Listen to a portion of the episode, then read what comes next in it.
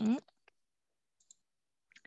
OK，早安，全球华人营销学院的学员们，大家早！星期五早上的八点整，我们即将迎来快乐的周末了。那今天星期五呢，我们非常开心，有一个非常特别的主题，以及一个重量级的嘉宾。等一下准备要去开庭的嘉宾哦。好，那我们全球华人营销学院呢，每周一、二、三、五早上八点到九点来为大家在空中直播，跟大家一起共学。也欢迎大家搜寻全球华人营销学院的脸书专业，我们的脸书上专业上面呢，都有每天的课程速记以及预告哦。讲座现在。录影当中提供七天的回放，相信今天是含金量满满，所以大家如果想要复习的，把握七天的时间，我们在七天云端上面都有回放，可以给大家来做复习哦。那欢迎现在呢，大家在聊天室跟讲师做一个互动，道一声早安。那我们等一下呢，八点五十分，原本都是 Q&A 的时间哈，但是因为鼎新律师呢，等一下立刻就要去开庭了哈，所以我们现在呢，八点五十分的这个 Q&A 时间，我们等一下讲座会准时在八点五十分结束哈，然后呢。呃，大家如果有一些问题想要交流的，就是等一下可以请鼎新律师留下他的 email，好，那这样子的话，大家就可以私底下问一下鼎新律师喽。好的，那我们今天呢邀请到的讲师呢，就是第二次来到我们学院的一个呃。律师事务所的主持人哦，那同时也是呃律师。那鼎新律师最近很红，呵 呵对，有好几个很知名的那个案件呢，都是鼎新律师这边经手的。那大家知道现在 NFT 很夯哦，但是能谈这个议题的律师真的是不多哦，非常的稀有这样子哦。那所以我们呢就呃鼎新律师呢就非常跟得上时代哦，所以来跟我们分享这几个。呃，法律风险呐、啊，好，所以各位朋友，如果你有在经营 NFT 的，一定要好好的、务必仔细的聆听哦。那我们就把最珍贵的时间呢，留给我们亚细亚国际法律事务所陈鼎新律师，为我们分享。想玩好 NFT，你必须先避开这几个法律风险。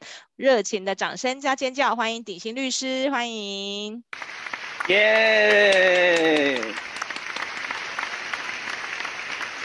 这个掌声很棒，响了很久。好，大家早安。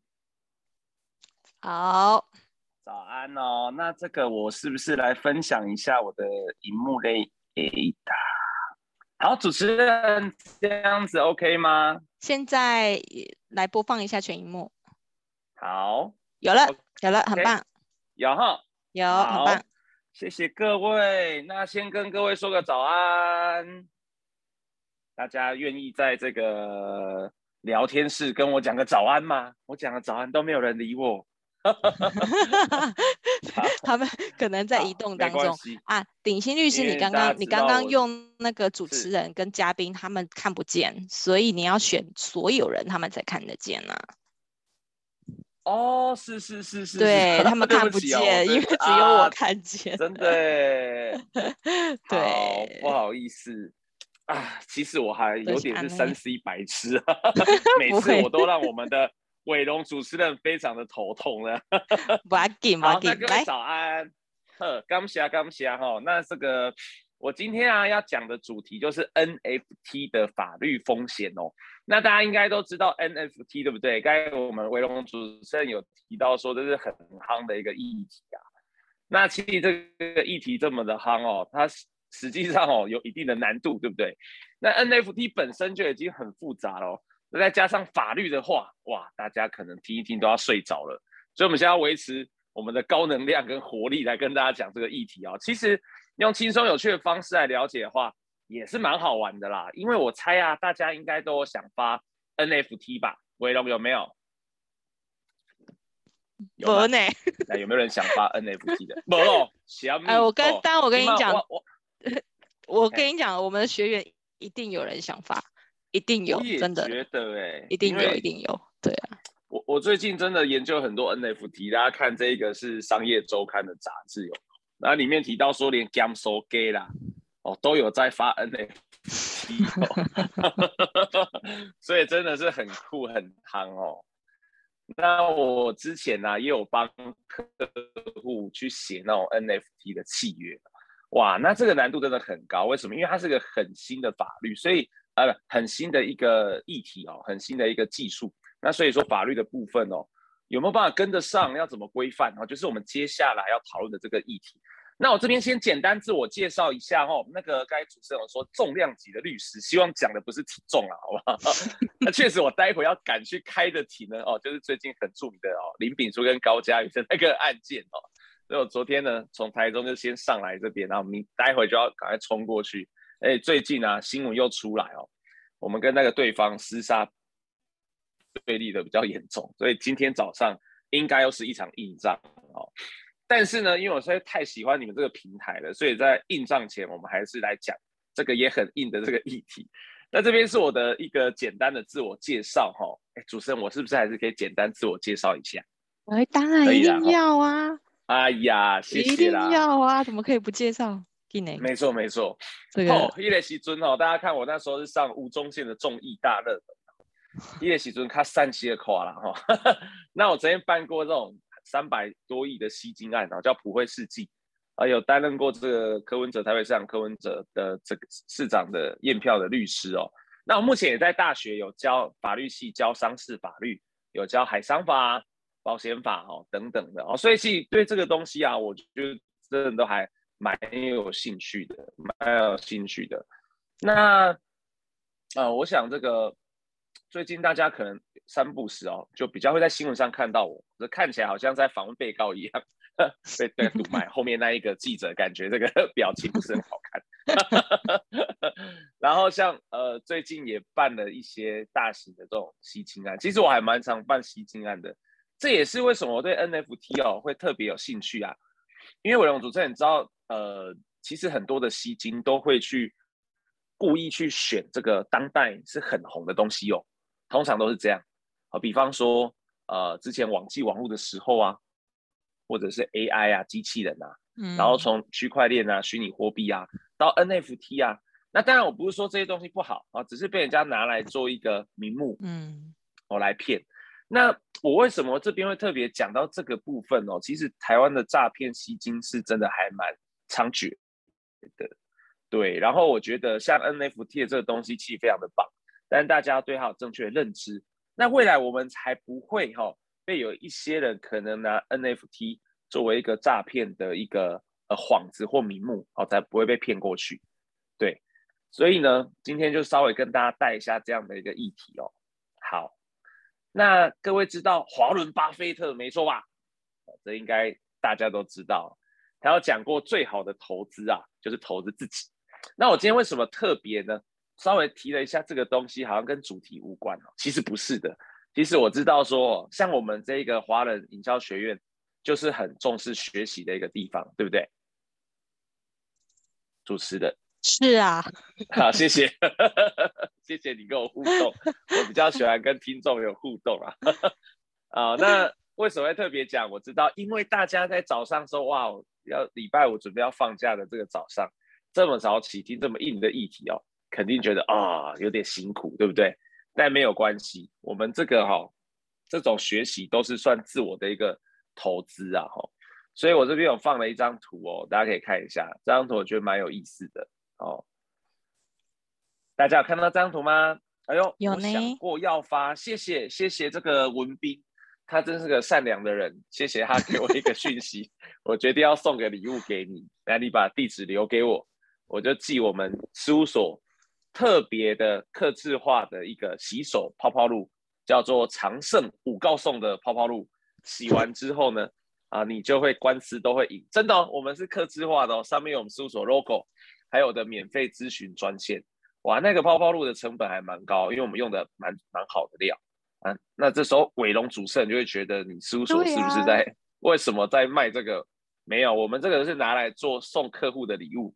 没有在卖，所以是不是大家要 赶快互动？他真的马上留地址了嘞！天哪，好 棒哦！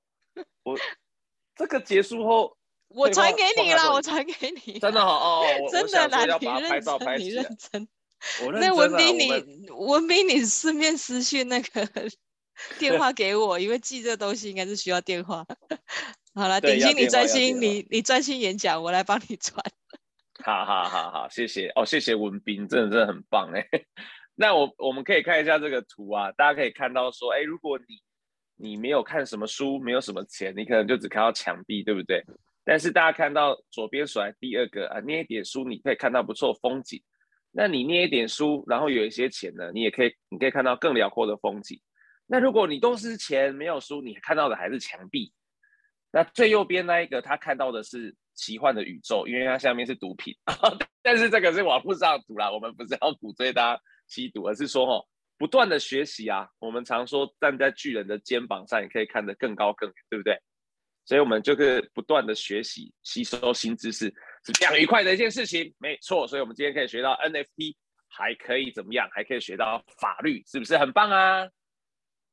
开始，主持人觉得我在强颜欢笑，因为大家应该都没有觉得很棒这样。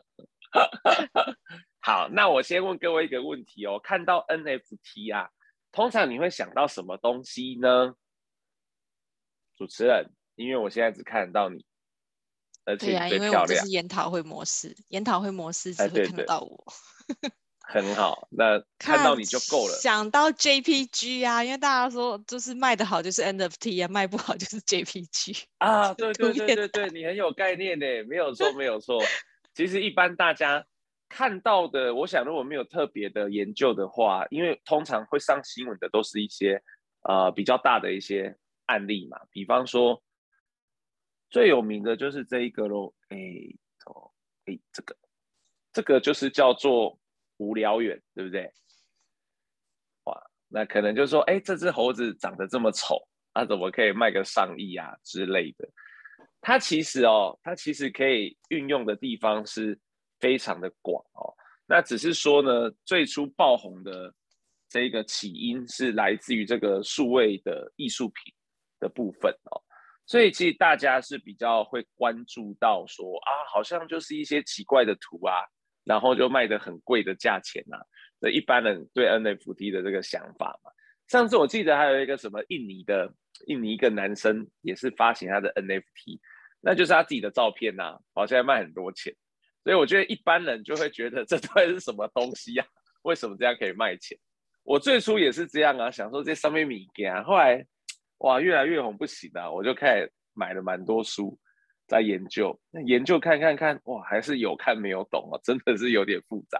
但今天要讲这个它的法律的风险的话，我想对 NFT 的部分，我们势必当然也要有一些基本的小知识啊，所以我们这边还是要科普一下，因为哦，不能推定每个人都非常了解，还是说伟龙主持人这边可能与会的嘉宾有非常了解 NFT 的有吗？欸、其实我真的还不知道呢。如果大家有在研究 N NFT 的，帮我留言一好不好？如果如果如果你有你有在 你有很深度在研究 NFT 的，帮我留言一，因为我自己个人我是真的对这一块是认知应该是零点一而已。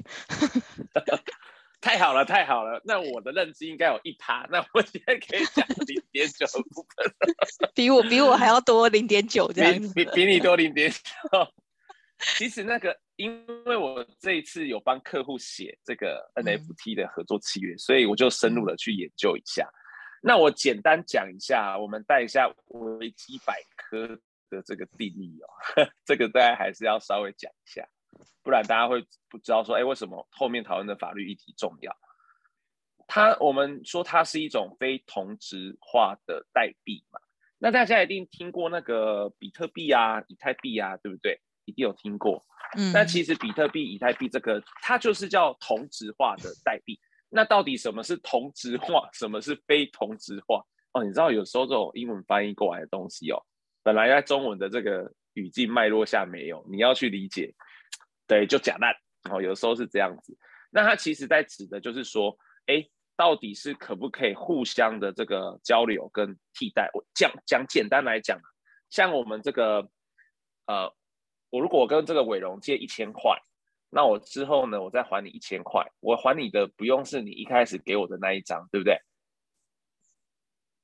因为金钱价值就是这样嘛，对对对，不掉那一张，对对对，是是是，等价就可以。对对对对对对对对，这个其实就是所谓的同质化，就是同质化，它的性质啊、嗯、是一样的。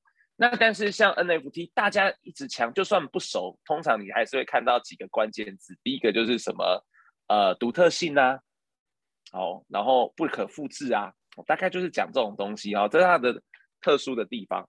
所以，因为他们认为呢，每一个 NFT 它是一个特殊的，这边讲区块链数位账本上的数据单位，所以它每一个都有独特的数码资料。换句话说呢，它所谓的非同质化，就是我每一个都是独一无二的，每一个都是独一无二的。所以这个部分，就算你看起来它好像长得一样，但是它后面的数码资料就是不同。他就认为，那我们这独一无二，就是叫非同质化啊。非同质化的重点就来自于这个地方哦。所以我们可以看一下维基百科这个定义啊，他就提到说，因为它不能互换，所以为什么一开始是从艺术品的部分来哄？因为它有独一无二的这种特性嘛。如果说今天这一个艺术品是可以复制的，我们就不会认为它有价值，对不对？或者或者说它价值就会比较低。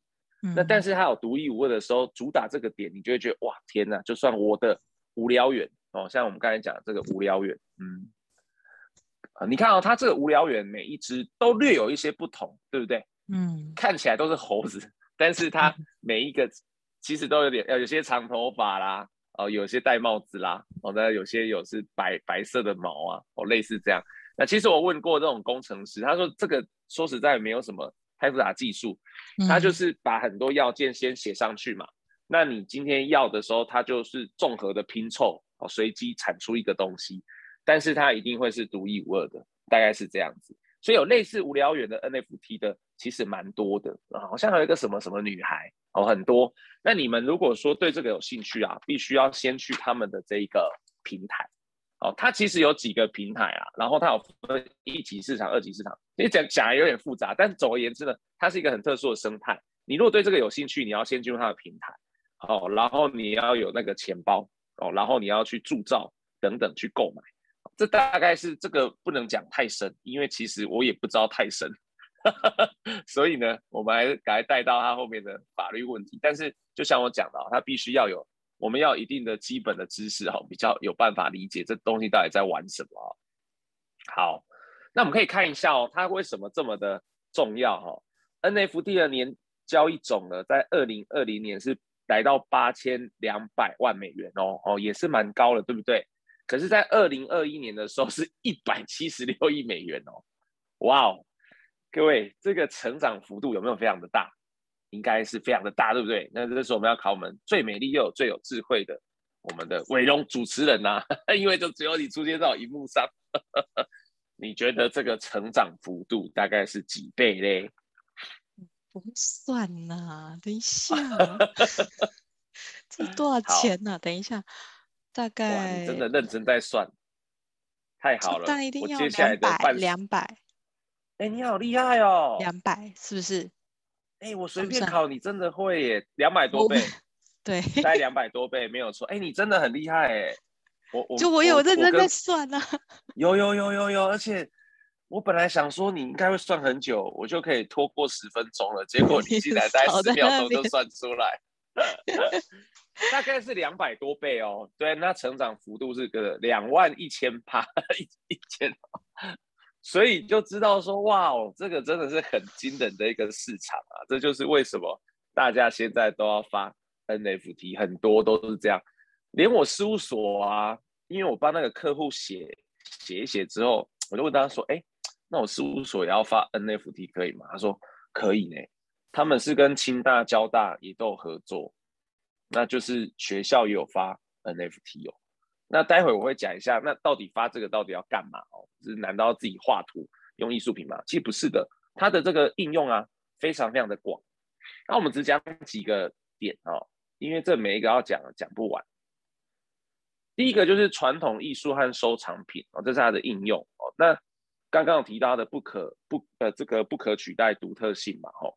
再就是数位著作跟数位收藏卡，这个就是。炒得最凶的哦，像我们这个刚刚讲的无聊猿，跟一些呃这种比较属于艺术方面的，那再来就是线上游戏的应用啊，元宇宙的应用啊，然后实体资产、个人身份凭证。我这边为什么把哎等一下好，嗯，这样这么巧，可恶，为什么把那个哦好活动票券跟入场券哦，把它特别的呢用不同的颜色标明，就是。如果说 NFT 未来要普遍的推广出去活用的话，大概比较主要的点会被应用在这个地方，会应用在这个地方。那这边有提到，因为 NFT 有独特性、不可替代性、不易伪造，好，所以它有富有具有社群价值。这个就是大家不知道最近有没有听到一个词，对我来讲是蛮新的词，叫赋能。嗯，我有不是有听过吗？哎呦，好厉害哦！天哪！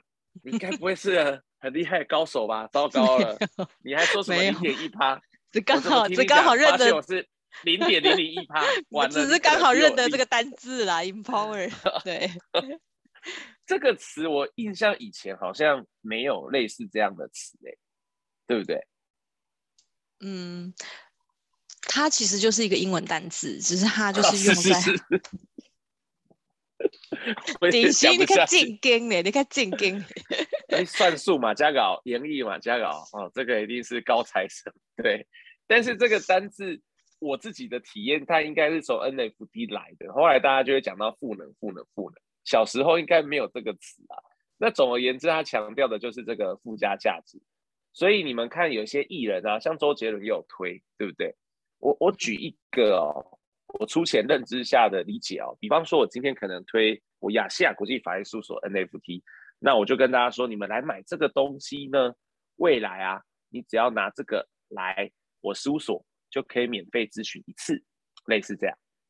好，所以你买了我这个 NFT，它其实有一个附赋能哦，附带的一个价值。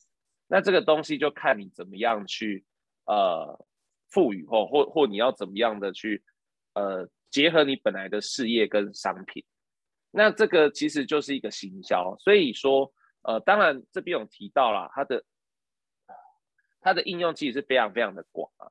但是我讲到后面这个，就是未来大量推行的话，大概都是朝这个面向会比较多，所以可能产生法律问题的部分呢，也会在这个地方比较多。好，那我们可以看一下哦，现在连像。航空公司也发行 NFT，我刚才讲 GameStock 也有嘛，迪士尼其实也有，再来像说，咦，永丰哦，永丰这个金融单位也有发行哦，所以你看这个根本就大家都在发行 NFT 啊，而且我们可以看到说呢，连那个美国总统拜登都正式签署行政命令发展区块链。然后连那个高盛，高盛很有名的那个金融机构嘛，也都以这个哦，以比特币为抵押的贷款工具等等的，所以目前真的是全球都很火热啦吼。所以我觉得我们这个营销学院应该也可以来推一个 NFT，好不好？哎，比方说你推一个，然后就可以讲说，你拿到之后呢，你就可以来参与我们的聚会啊，或者类似在会中交流的人，你去他那边消费啊，就可以打折，类似这样，它就是一个。凭证，然后一个资格，可以把它跟一般像我们是不是有那种高尔夫球的球证，对不对？我有知道吗？哦，懂懂懂。哎，对对，类似那种感觉。这个、球证只有所长才有啦，我们这种市井小民。哦，我我没有啦，我只有乒乓球的 球证可以吧？桌球。少在那边，全台湾 少数开蓝宝坚尼的律师，你在那边。哎呀哎呀哎呀哎呀，糟了，等下被绑票。好，所以。像球证啊，然后像那个雅果游艇有没有？他可能游艇啊 VIP 啊，会员啊，类似像这样子。对对对对对。嗯、那有的时候为什么球证后来会很夯？因为它限量。那如果说你今天 NFT 也说我全部发行的，就假设一万张好了。那等它的赋能变强，它可能变成是一个啊高阶高资产族群才可以。你享有这个东西，可以进来我们的群组跟我们聊天，跟我们交流，哇，这个时候它的价值就有可能被炒上来。OK，好，这那它被炒上来之后，因为它又有这一个呃不可复制独特性，所以可能在防防卫的部分呢，又比较方便，而且会比较安心，主要是这个样子哦。所以呢，它的特色啊跟强项是来自于这个地方。那当然，它未来会怎么发展，其实现在还有待观察。毕竟是这这几年蓬勃发展，但最近市场好像有比较趋缓一些。嗯，好，所以有些人其实认为说，哎，它就像之前网络时代那样，是一个非常新的市场，呃，非常大的一个净土。但是也有人觉得它可能会泡沫化。那不论如何呢，它免不了会遇到的，不管你是蓬勃发展也好，泡沫化也好，你都会遇到法律问题，没有错。因为你发展也会法律问题，不发展也会有法律问题，甚至可能更多的法律问题。嗯。那我这边呢，稍微就跟大家带一下哦，因为其实这个 NFT 的法律问题真的是有点多。我不是说它不好，我是说它可能会有非常多的问题要处理。那我一个一个稍微带大家看一下。当然今天因为时间的关系啊，哈，也没有办法全部都讲完。不好意思，我喝个水。你慢慢来。我可以喝水了哈，虽然我已经喝以 好，大家看第一个，哎，它到底是不是有价证券？哎，各位有没有觉得这个议题为什么难？就是哈，因为我问他是不是有价证券，那有价证证券又是什么？又另外一个问题，所以它会有很多不同陌生的名词呢卡在一起。再来是它有没有适用消费者保护法？你说，哎，这为什么这个是个问题吗？哦，还真的是个问题哦。通常像啊，我们今天去看医生好了，那我们今天去看医生，医生医不好，那到底可不可以适用消保法呢？哎，那这个时候就要思考，它到底是不是一个消费行为？那 NFT 也是会遇到类似这样的一个问题。再来，它到底是物还是权利？这也是一个比较法律上重要的问题哦。但是它看起来有点难，可是它其实是非常的基本，非常的应该说。根本问题、核心问题会放在这个地方。好、哦，再来，它有没有适用证券交易法啦？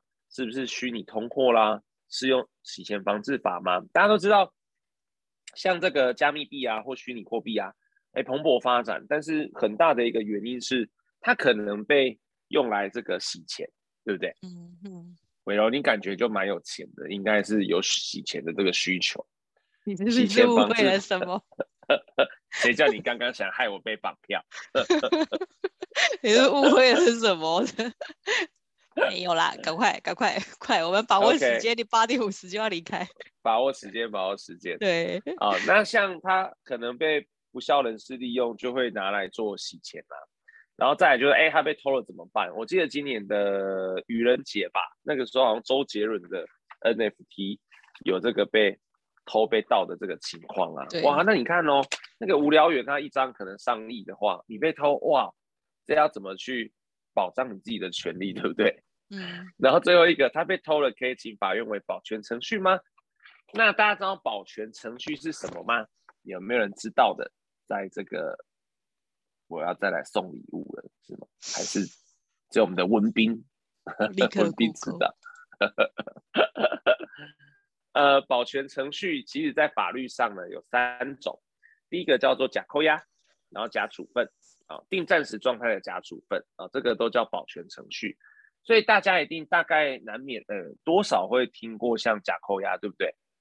怕对方脱产的时候，我们把他的这个财产冻结起来，这个叫假扣押。伟荣，你应该有听过吧？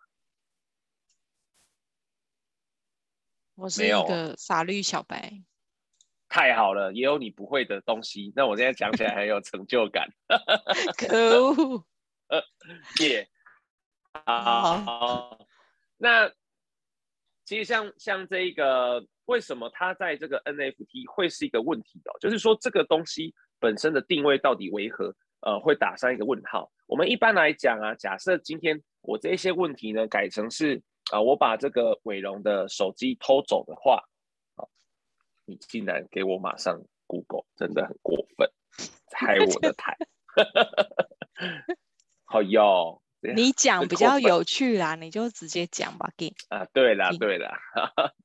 如果说手机被偷走啊，哈，或钱被偷走啊，这个我们叫有体物啊，它是一个具体的东西嘛，哦，那或者是对方房子不过户给你啊，所以我们可以特别针对这个东西去请法院做假扣押的动作啊，把它冻结住。可是像 NFT 这样的东西，它既然它的强项就是它的数位化嘛，强项之一啦吼，所以它是不是流通性是很强很快的？那这个时候，哎，你到底要怎么去？首先你要先找到说是谁偷走，这本身就有一定的难度，对不对？在偷走后，这个人搞不好在国外啊，说不定是个墨西哥的人偷走哦，嗯、还是在哪里萨尔瓦多哦？那你要怎么样去处理？这其实有有难度哦。我这边跟大家分享一个英国最近出来高等法院的一个一个一个判决哦。目前在全世界啊，台湾台湾我搜寻过了，目前台湾的法院还没有跟 NFT 相关的这个判决。那但是目前在全球啊，全世界有出现两个判决哦，一个在中国的杭州，那一个在英国的高等法院，嗯，很酷哦哦，全球唯二，大概目前数据上呃文献上哦找得出来的大概就这两个，因为这议题实在太新了。那我跟大家稍微介绍一下，在英国这个法院的这个部分呢，啊，它就是在讲到我说的这个保全程序。保全程序在英国叫做禁制令啊，叫禁制令啊，就是你可以去冻结那一个把你这个 NFT 偷走的这个人的钱包。其实哈，伟龙，我这个要讲深一点，毕竟我们今天法律专业，对不对？我们先不管 NFT 的话，像大家有没有在买虚拟货币啊、比特币啊这些，有吗？我也没有，不知道大家有没有？很好，很棒。好险你没有，最怕遇到有的人的，因为我自己也没有。呃，但是呢，呃，总而言之就是说，它会有一个钱包，你要有一个钱包才可以做交易。哦，那其实 NFT 也是。那现在有个问题是，刚才为什么说可能像这种东西会被拿来做洗钱，就是因为它呃不好去呃去去掌控去抓。所以假设我今天我都把我的黑钱呐、啊、都放在虚拟货币的时候，到底你有没有办法来扣？我的钱包去执行这个钱包，这就是在实务上非常困难的强制执行方面的这个问题。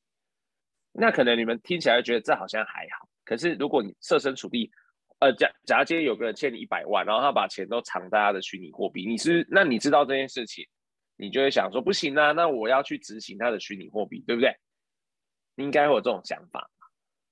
我那到底要怎么执行？我，我理解一下。鼎新，你刚刚讲的是说，说，如果说我今天用我真实的货币，然后把我真实货币的钱放在虚，就是去拿去买虚拟货币，对，然后把真实货币转换成虚拟货币，然后放在一个钱包里面，虚拟钱包，对，对，然后这个虚拟钱包它就可以拿去，天哪，我认知好真的很少，对，那这样子的话，那它这个交易。就是它不容易被追踪，不容易被掌握的意思。对，对，对，对，对。呃，因为他拿去聪明呢，每次你讲的好，所以一是他数学算的那么快。其实我数学很差，所以就是他拿去，他把他的钱拿去买了虚拟货币。所以如果他假设今天他的钱是从国外回来的，就是。我们讲说他可能用一些程序，然后拿去买这些货币，那是不法的行为吗？还是怎么样？呃，其实如果你只是把钱拿去买虚拟货币，不会是不法的行为。那为什么它常被拿来做洗钱的工具啊？以我承办的案件来讲，比方说今天贩毒或诈欺，你有一些黑钱的时候啊，很多人都会往那边藏哦。所以其实大家如果黑钱的意思，你可以再深入一点讲吗？黑钱很棒，谢谢你，你人怎么那么好？你真的是很棒主持人嘞，谢谢你 cue 我。洗钱防治法在 第二条的部分，它有规范一些我们叫前置犯罪行为。那简单来讲，黑钱就是说你透过你犯罪而取得的利益，这个我们叫不法所得，俗称叫黑钱，嗯、法律上叫不法所得。所以就像我说的，我今天如果骗吸金，我卷走了十亿元，我卷走这十亿元现金之后呢，通常啊，你会怎么想？你如果今天是犯罪者，你就会觉得，哎，我现在卷吃饱饱，可是十亿元这么的大，那国家又来一定会来跟我追偿，被害人也会来告我啊，我到底要怎么把这十亿元藏起来？一定会去思考这个问题，对不对？那。这个时候啊，古早的做法啊，就大概会去找一些高单价的东西，最典型的就是什么贵金属，哦，钻石、珠宝、黄金啊，对不对？那个珠宝有可能这样子一小袋，哇，它可能就上千万啦。啊，金条也是啊，但是金条比较重。那也有人会去买不动产，但是不动产要携带变现比较困难嘛，哦，因为你要卖也没有这么的快速啊，哦，那所以像之前有一个蛮有名的这个理律理律法律事务所，他们里面有一个人叫刘伟吉，把他们那边好像我记得是掏空了二十多亿吧，二十多亿哦，然后听说他现在人还没抓到，那时候列为十大通缉要犯。那他后来就是整形，然后听说他把钱全部都换成钻石，就带出去了。所以伟龙，你看哦，如果是二十多亿的钻石，搞不好一袋就可以啦。嗯，一搞不好一包行李箱，嗯、一袋行李箱可能就 OK 啦。可是如果是钞票的话，那可能装不满啊。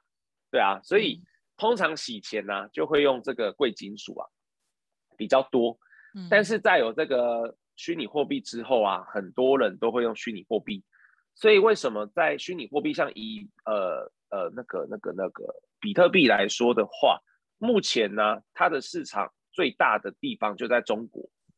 那因为中国有很多的有钱人，他们不是都想要到国外去吗？因为大家都知道，他那个地方像之前有几个艺人被整数啊，最近的不就是那一个谁，台湾过去的当挺什么养？啊，对对对对对，啊，你真的很厉害耶！当挺跟领队一样。对对对对对，他们国家要要整肃你或把你的钱拿回去，嗯，你也没办法。连那个阿里巴巴创办人马云，马云，然后之前那一个、嗯、那个冰冰是范冰冰还是李冰冰？他不是也被范范也是吗？范冰冰，范冰冰，范冰冰。党然后像，对啊对啊。然后像那个谁啊，呃，赵薇不是也被封杀吗？嗯、所以他们那边很多有钱人就想说啊，我要赶快，至少我把资产安置在海外比较保险呐、啊。那这个时候其实使用虚拟货币是非常非常非常方便的哦。他买了之后，那钱包出去，然后就哎就流通，然后他又不好去追踪，所以其实很方便。他们就大量用这一个，但是它的风险存在哪个地方？它风险存在说。像那个比特币，如果我们看它的涨幅的话，哦，它是可能会突然大跌的，当然它有可能会大涨，但是它如果大跌，你的资产可能瞬间就缩水，哦，非常的可怕，非常的可怕，所以它这个也是有好有坏啦，哦，就是这个起伏比较大，大概是这样子。那因此 NFT 也会有 类似这样子的一个问题啊，哦，会不会有人用它的这个本来是它的优点，哦，拿来做坏事的？哦，肯定也会有发生这样子的一个情况。好，那我们接下来可能先看一下它最根本的问题，就是它到底是个物呢，还是一个权利呢？好，那我们这时候还是要请教我们最聪明、最睿智的我们的伟龙主持人，你知道这个物跟权利有怎么样的一个差别吗？就你的认知来说，以法律小白来讲。法律小白觉得一个是一个是有形，一个是无形。哦，法律小白很聪明呢，真的很棒哎！看来你已经超越这两个人。好，我让大家看一下哦，物跟权利啊，就像这个沙粒一样，大家知道这个是 LINE 的呃的的这个角色之一吧？沙粒，嗯、莎莉，嘿，你跟他很熟哦，我们莎莉。没有没有。那沙粒到底是鸡？还是鸭？哎，这个就有争议，对不对？那你知道它是鸡还是鸭吗？那你就思考说，小鸡跟小鸭好像长得也很像。黄毛鸭，它其实是小鸡。这样，对，沙莉是小鸡。知道，好，没错。今天最大的收获是知道沙莉 是小鸡。莎莉是鸡。对 对对。我等一下就在脸书上面贴文，然后 tag 你。那我们这边要讲的是，哎，那 NFT 到底是物还是权利？哎，感觉上好像长得也蛮像的哦，蛮像的哦。那么法律人最喜欢去做一些定义啦。这时候我们就会，如果有人问这个问题，我们就会先说，那请问物跟权利的定义到底为何？我们会先去讨论这个问题哦。大家有觉得很无聊吗？不会啊，其实很有趣，这个可以活用，哎，这个很有趣。好，那我们看一下。在民法的规定上啊，这是民法规定，整部民法在第六十六条、六十七条就把物的这个概念定完了啊。其实你看才三段话呢，它其实很简单呢。第一个他说，称不动产者为土地及其定着物哦。那定着物是什么？就像是土地上面的房子，所以土地跟房屋都是不动产。OK。第二项他说，不动产的出产物尚未分离者为该不动产的部分。这个是像什么？典型的就是树木，这个土地上长出一棵神木，那还没有分离啊，还跟土地连在一起，它属于不动产的部分。意思就是说，它没有独立的所有权，它只是不动产的部分。但你今天把树木砍掉，换成木头神木之后呢，啊，它就变成另外一个独立的物喽。好，第六十六条讲的是不动产的部分。六十七条说呢，称动产者为前条所称不动产以外之物。他讲的，他这个就是一个立法技术啦啊！我先定义不动产，我再跟你说，不动产以外的都是动产哦，就是一个很省事的一个方法哦。所以，我们只要界定什么是动产，什么是不动产，那我哎界定什么是不动产，把它排除掉的，就会变成是动产啦。好，伟龙主持人是不是又要偷偷的去给我 Google？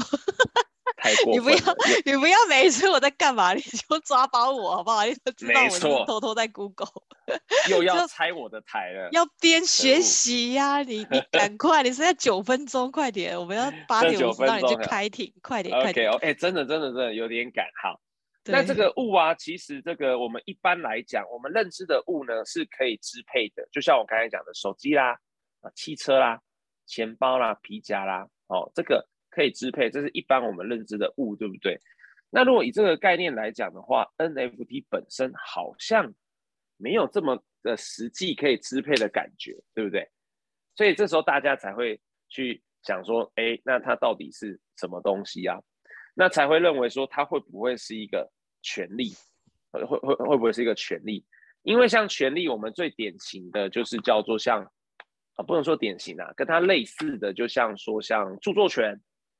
智慧财产权，它也没有一个具体的东西，但是权利指的是某人可以跟某人主张一定的行为或不行为。我们法律上定义叫这样哦，你看把它弄得很抽象哦，就是一个人可以对另外一个人主张要求他为特定行为或不行为，或我们说作为或不作为这样的一个资格，那我们叫做权利，对不对？比方说，我今天跟伟龙主持人借钱。那他你就有权利要求我返还，对不对？所以你请我还钱的这个动作，就是要求我我为一定的行为，这就是你在法律上的一个权利。啊，当然这个是一个基本概括讲法啦，权利其实还细分很多啦。哈。但是大大最大的概念大概是这个样子。OK，那为什么今天要讲说啊？那它到底是物还是权利，有其重要性哦？这个就是我们法律上常讲，你要说这两个到底要怎么区分的时候，你必须告诉我说你的区分实意是什么？区分实意是什么？嗯，区分实意指的就是说实质的这个利益或意义啊，叫实意。例如说，伟龙，你知道在北极呀、啊，他们不是会下雪吗？对不对？嗯。那其实一般来讲，我们我们这个看到雪，我们就说，哎，是下雪啊。可是北极人呢？哎、嗯，北极有人吗？啊，不管了，有吧？爱斯基摩人。南极有企鹅，北极 啊，对对对对对，北爱斯基摩人。爱斯基摩人，他们呢，对雪哦，有十几、二十几种的这个分类哦。哦，他们会说，哎，这个是什么什么雪，那个是什么什么雪。那他们在这个环境下做这个区分哦。可是对我们来讲，我们在一个比较比较不会下雪的国家，对我们来讲，区分是哪种雪，是不是就没有什么意义？那对他们来讲，可能真的有意义啊！这个雪下来，我们要干嘛？那个的下来，我们要干嘛？这个其实就是一个区分实义啊。所以，同样的，我们讲说，到底是物还是权利？你要先思考说，啊，我分这个到底要干嘛啊？那我现在就跟大家说，这个的分这个到底要干嘛呢？如果说今天是物是东西的话，那根据民法七百六十七条的规定哦，你可以，这个讲起来比较文言啊，它的意思就是说，如果我把你的东西拿走了。简单来讲，我把你的 NFT 偷走了，偷走了，那你可不可以请求我返还？如果今天你认为它是物品，那就可以用七百六十七条规定说，把我的 NFT 还来哦，这个叫做所有物返还请求权。这个权利非常的重要哦，在民法上哦是非常重要也非常常用的。因为你不管遇到说啊，我你侵占我的土地啦，哦，偷走我的钱呐、啊，类似这样啊，啊东西不还给我啊，都可以用我们叫七六七，因为很好记嘛，就像七六七飞机一样这样子。所以如果它是物，你就可以主张七六七啊。可是如果它今天不是物，它是权利的话，你就不能主张这一条规定。OK，那你就会说，哎，那这样怎么有点可怜啊？如果我解释他是权利，啊，他就活该被侵害吗？当然也不是这样子哈。如果今天他是权利的话，你就要有主张别的法律的规定来行使。而你把我的债权，你把我的权利请求权侵害了我的权利了，这个时候我就会寻可能民法一八四条侵权行为去请求损害赔偿。但是其实这个是有程度上的差别，怎么讲？民法七六七条是一个很强大的一个规定，这个是我们对于物品的所有权人的一个保障啊，所以赋予它蛮强大的一个呃效果。但如果今天是侵权行为的话，就不是这样子的，是啊，你侵害我的权利，所以可能这个时候呢，我跟你请求的是，我因为这样产生的损害，请你赔偿给我。差别在哪里啊？比方说，我今天把你买的 NFT 无聊猿偷走了，那如果说今天你用七六七条是可以说把这个东西原封不动的返还给我，我就是要这个东西。但如果是今天是侵害我的权利的话，你就是只能请求说，那我我只能请求说，那我这个无聊猿我可能花了一亿美金买好了，那你要赔我这个钱。这其实有点差别，对不对？因为有些人他可能会对这个物品比较有感情，他就想要这个东西嘛，你给我钱也没有用啊。最典型的就是什么毛小孩，大家知道其实猫狗是一种物，你们知道吗？猫狗其实是物哦，宠物啊，哎，对对对，所以它其实就是动产，因为它不是不动产，所以根据民法六十七条，它是动产。那很多人就会觉得，哎，很多人听我这样讲，都说什么？它是我的毛小孩，哎，它怎么是物品呢？哦，不好意思，因为法律上物跟人啊就是分开，就没有第三种。那当然，因为他是有感情的，跟你会互动的，所以就有很多人他比较无法接受。在欧洲是比较先进国家，他们就产生一个概念叫动物权。那但是讲话就是，好，今天如果你的猫小孩假设呢被我偷走了，那我就只哦，我跟你说，那我赔你钱就好，你就觉得不要啊，我就是要那一个猫小孩，你要再买另外一只法斗给我有什么用？我就是要我那一只。哎，你最近有看到那只黏着我的法斗吗？伟龙，那一只很爱我。我可恶，有有有，好有有有的，很夸张，你要不要去演一个？Okay. 对对对，眼神有爱，对对对，OK，所以大概让大家知道物跟这个权利的差别点在这个地方了哦。那再来是 NFT 交易是否有消费行为？哎，你说这个东西为什么重要？消费行为指的是什么？这个是无脸男，这个是无脸男，大家应该知道。声音少女。其实啊，为什么会讲？对对对对，你真的什么都知道哎，很棒。刚好都看过啊，表示我们生活圈是有共同的那个。对，没错。为什么要界定它是消费行为？一样，我们要说啊，这个讨论的实意在哪里啊？哈，因为如果今天认为是消费行为的话，它就会有消保法的适用，就是消费者保护法嘛。哦，消保法适用。那消保法适用器对消费者是格外有保障的哦，因为它是一个民法的特别法。所以它里面有很多法律的规定，其实对消费者有特别的一个保障。然而呢，就像我刚才讲的，并不是所有的这个行为都是消费行为啊。比方说，你今天来委任律师打官司，它其实呢就不是一个消费行为，对不对？不是吧？还是你们觉得是？那那像说去看医生，哎，这好像你会觉得，嗯，好像也不是。所以我们典型会认为的消费行为，大概是。似乎是比较像购买物品，第二位交易，这边其实有讲哈。然后呢，使用商品或接受服务。那如果你用交付金钱哦，然后为投资，这样子的话呢，其实就不算是一个消费行为。所以到底 NFT 的交易是不是哦？我跟各位讲结论，就是这个没有一个定论。为什么哦？因为 NFT 可以运用的面向太广了。刚刚有提到它的实际应用上有很多方式，对不对？所以它有的时候可能是一个凭证。那有的时候是一个证券，有的时候呢，它又是这个艺术品，类似这个样子。那到底它在个案下的设计应用是怎么样哦？其实目前也不得而知嘛，或者说要个案下去判断。那其实这个就是 NFT 最困难的地方，因为它是第一个啦，就刚发展；第二个，它应用的范围是非常的广，对，太广。所以说，到底有没有办法去一概而论的去界定哦？如果你有查阅大量的文献哦，或者像国外的这些判决，就可以知道说，老实讲哦，学者有的时候还真的会有非常多歧义的一些见解，包括我刚才讲物跟权利的部分，哎，其实这个也有分歧的一个见解哦。OK，所以呢，哎，时间是差不多。对，八点五十。你要不要速速的做个结论？啊、对你，你你做个结论好不好？我们就让你去开庭了。哦，结束了吗？哎，你看，OK，最后一页了是不是抓得很好？很好，对对对对对。对，那那我就预料到，大概我时间只够讲这样，我做个结论好了。对，你做个结论，嗯。好，首先呢，第一个是说 NFT 的市场确实蛮蓬勃发展的。那不管有没有在向上走或者向下走，它一定会有基本的一个市场。那我想这个部分，我们不管是要去跟他买，或者我们自己要发行，首先必须要有的正确认知就是，这个东西现在因为没有政府的监管，法制化的部分，我如果刚才所报告，它的不确定性还非常的多，所以大家务必要谨慎小心啊。所谓谨慎小心是，如果你要发行的话，你势必要去找。这个专门在做这个的啊，例如说他真的是工程师，而不是随便只是嘴巴讲讲的这个而已。哦，这第一个。第二个是说呢，在购买上啊，呃，因为他他其实有蛮多的这个平台啦。哦我建议大家资历如果不是真的像说周杰伦啊或一些人这么的有钱的话哦，不要轻易的投入太多的这个钱在那个里面，不然有的时候啊，法律上可能啊，我可以告诉你说，你有什么权利可以主张跟争取。